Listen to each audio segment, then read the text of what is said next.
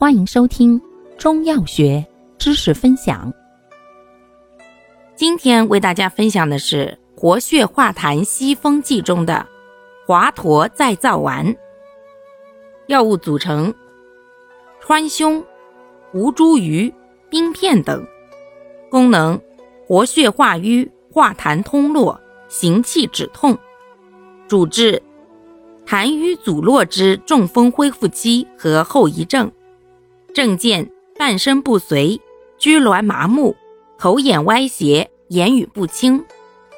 注意事项：一、孕妇忌服；二、中风痰热壅盛症，表现为面红目赤、大便秘结者不宜用；三、平素大便干燥者慎用；四、服药期间忌辛辣、生冷、油腻食物。